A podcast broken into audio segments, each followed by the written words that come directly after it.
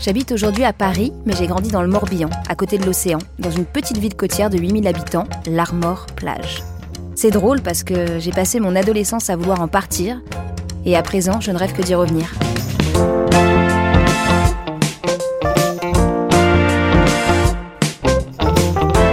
Les bonnes histoires.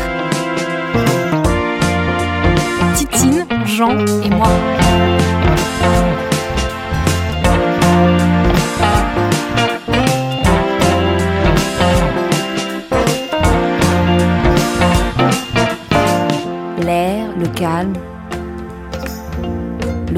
Évidemment, et la famille. Bon, bah pour eux, c'est pareil. On passe la première moitié de notre vie à essayer de les fuir, et l'autre moitié à chercher à les retrouver.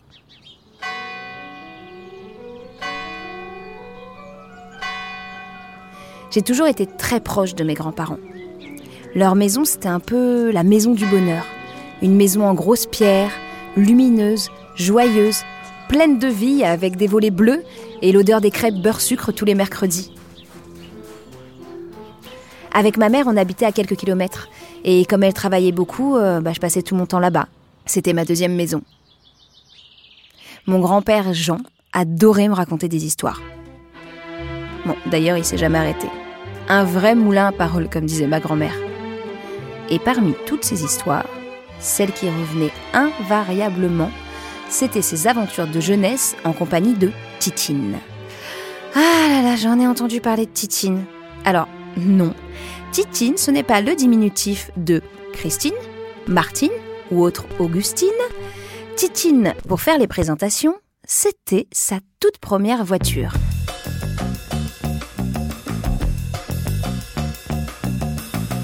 Achetée par ses parents pour ses 18 ans. Et pas n'importe quelle voiture. Une Citroën Trèfle de 1926, 5 HP noir et jaune. Avec Titine, c'était la liberté qui s'offrait à lui. Il en avait parcouru des kilomètres avec elle, vécu des émotions, transporté des amours. Quand on parle d'amour, c'est elle qui a abrité le premier baiser de mes grands-parents. Alors cette voiture, c'était plus que de la carrosserie. Elle avait une valeur sentimentale, symbolique. C'était toute une époque. J'en avais tellement entendu parler que moi aussi j'avais envie de la voir, de, toucher son volant, de m'asseoir sur ses sièges en cuir, de parcourir la côte, cheveux au vent. Oui, euh, parce que sa titine, euh, bah, j'ai jamais eu la chance de la connaître. Mes grands-parents ont dû se résoudre à la vendre à la naissance de ma mère. La famille s'agrandissait et la titine, euh, bah, avec ses trois places, était devenue trop étroite pour accueillir la marmaille. Et puis les années ont passé.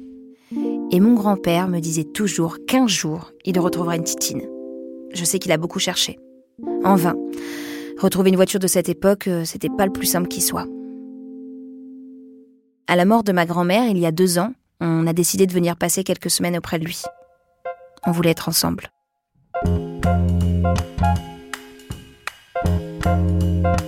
Un soir, il m'a vu chercher un vélo sur le bon coin. Bon, ça faisait longtemps que j'en avais pas fait et c'était l'endroit parfait pour m'y remettre.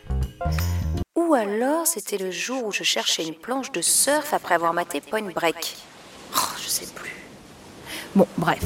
J'étais sur le bon coin connecté et là, une débroussailleuse. Et oui, voilà, c'est ça que je cherchais. Je m'en souviens maintenant. Avec la maladie de ma grand-mère, mon grand-père n'avait pas eu le temps et l'énergie de s'occuper du jardin. Alors, euh, j'avais décidé de le faire moi, en me disant que ça devait pas être bien compliqué. Bon, bah, j'ai eu tort. Pardon, je, digresse là. Donc je disais, mon grand-père s'est assis à côté de moi, m'a regardé avec ses petits yeux et m'a dit Ton site là, il, vendent de tout, tout, tout Des voitures par exemple? Bon, j'avais très bien compris où il voulait en venir. Et j'arrive même pas à comprendre comment je n'avais pas pu y penser avant. Moi qui passais mon temps sur l'application. Le cœur battant, on a tapé Citroën Trèfle de 1926, 5 HP, noir et jaune. Et. Ta-ta-tam Bah rien, pas de titine. Enfin, si, euh, des modèles s'en approchant, mais mon grand-père est un breton, vous savez. Et il ne voulait pas quelque chose s'en approchant. Ah non, non, non Ce qu'il voulait, lui, c'était la même. Alors, chaque matin, au petit déjeuner, entre les tartines au beurre et le café, on se connectait à la recherche d'une titine qui pourrait réparer son petit cœur. Au taquet, j'avais même mis une alerte sur mon téléphone et à la moindre vibration, bim, on pouvait dégainer. Au bout de plusieurs semaines, on commençait sérieusement à désespérer. Et puis, euh, un jour de novembre, elle était là. À Verdun, expertisée.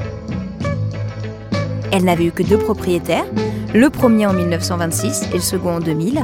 Une société qui vend des voitures de collection faisait l'intermédiaire pour le fils du dernier propriétaire. Le jour même, on a fait la route, tous les deux, pour aller la chercher. J'étais heureuse de passer ces moments avec lui. Je l'avais pas vu sourire comme ça depuis tellement longtemps. Il avait l'impatience d'un gosse un soir de Noël. Sur le trajet, il m'a raconté pour la 954e fois le jour où Johnny Hallyday avait posé ses fesses de rocker sur le cuir de Titine. Alors, c'était le 18 juillet 1961. Un tout jeune chanteur se produisait pour la première fois à Lorient. J'avais pas pu avoir de place. En les guettant derrière le Royal, après le concert, on voit une grosse Cadillac noire. Il monte dedans avec ses musiciens, joue collé aux fesses avec Titite, cours de Chazelle.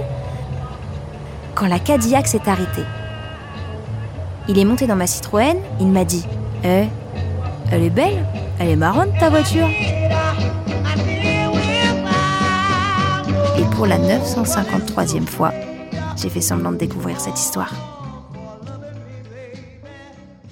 Enfin, on est arrivé. Mon grand-père s'est approché d'elle tout doucement et je l'ai entendu dire Oh, Elle est encore plus belle que sur la photo. Il avait des larmes qui lui perlaient aux paupières, comme dirait Brel. Je lui ai fait remarquer. Il m'a dit que c'était ses allergies. Elles ont toujours eu bon dos, les allergies, dans la famille. Naturellement, on a décidé de la baptiser Titine 2. Retrouver sa Titine, c'était un peu comme retrouver une partie de sa jeunesse. À travers elle, il revivait ses souvenirs et en écrivait de nouveaux, avec moi. Aujourd'hui, je suis revenue m'installer dans ma Bretagne natale et quand arrivent les beaux jours, Jean, 79 ans, Titine, 95 ans, et moi, bientôt 32, on roule, cheveux au vent, sur les bords de la côte bretonne.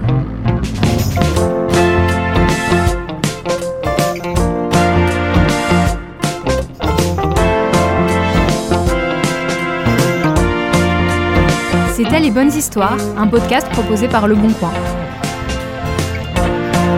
Cet épisode a été raconté par Sandy Laubry et réalisé par Thomas Rosès et François Clos.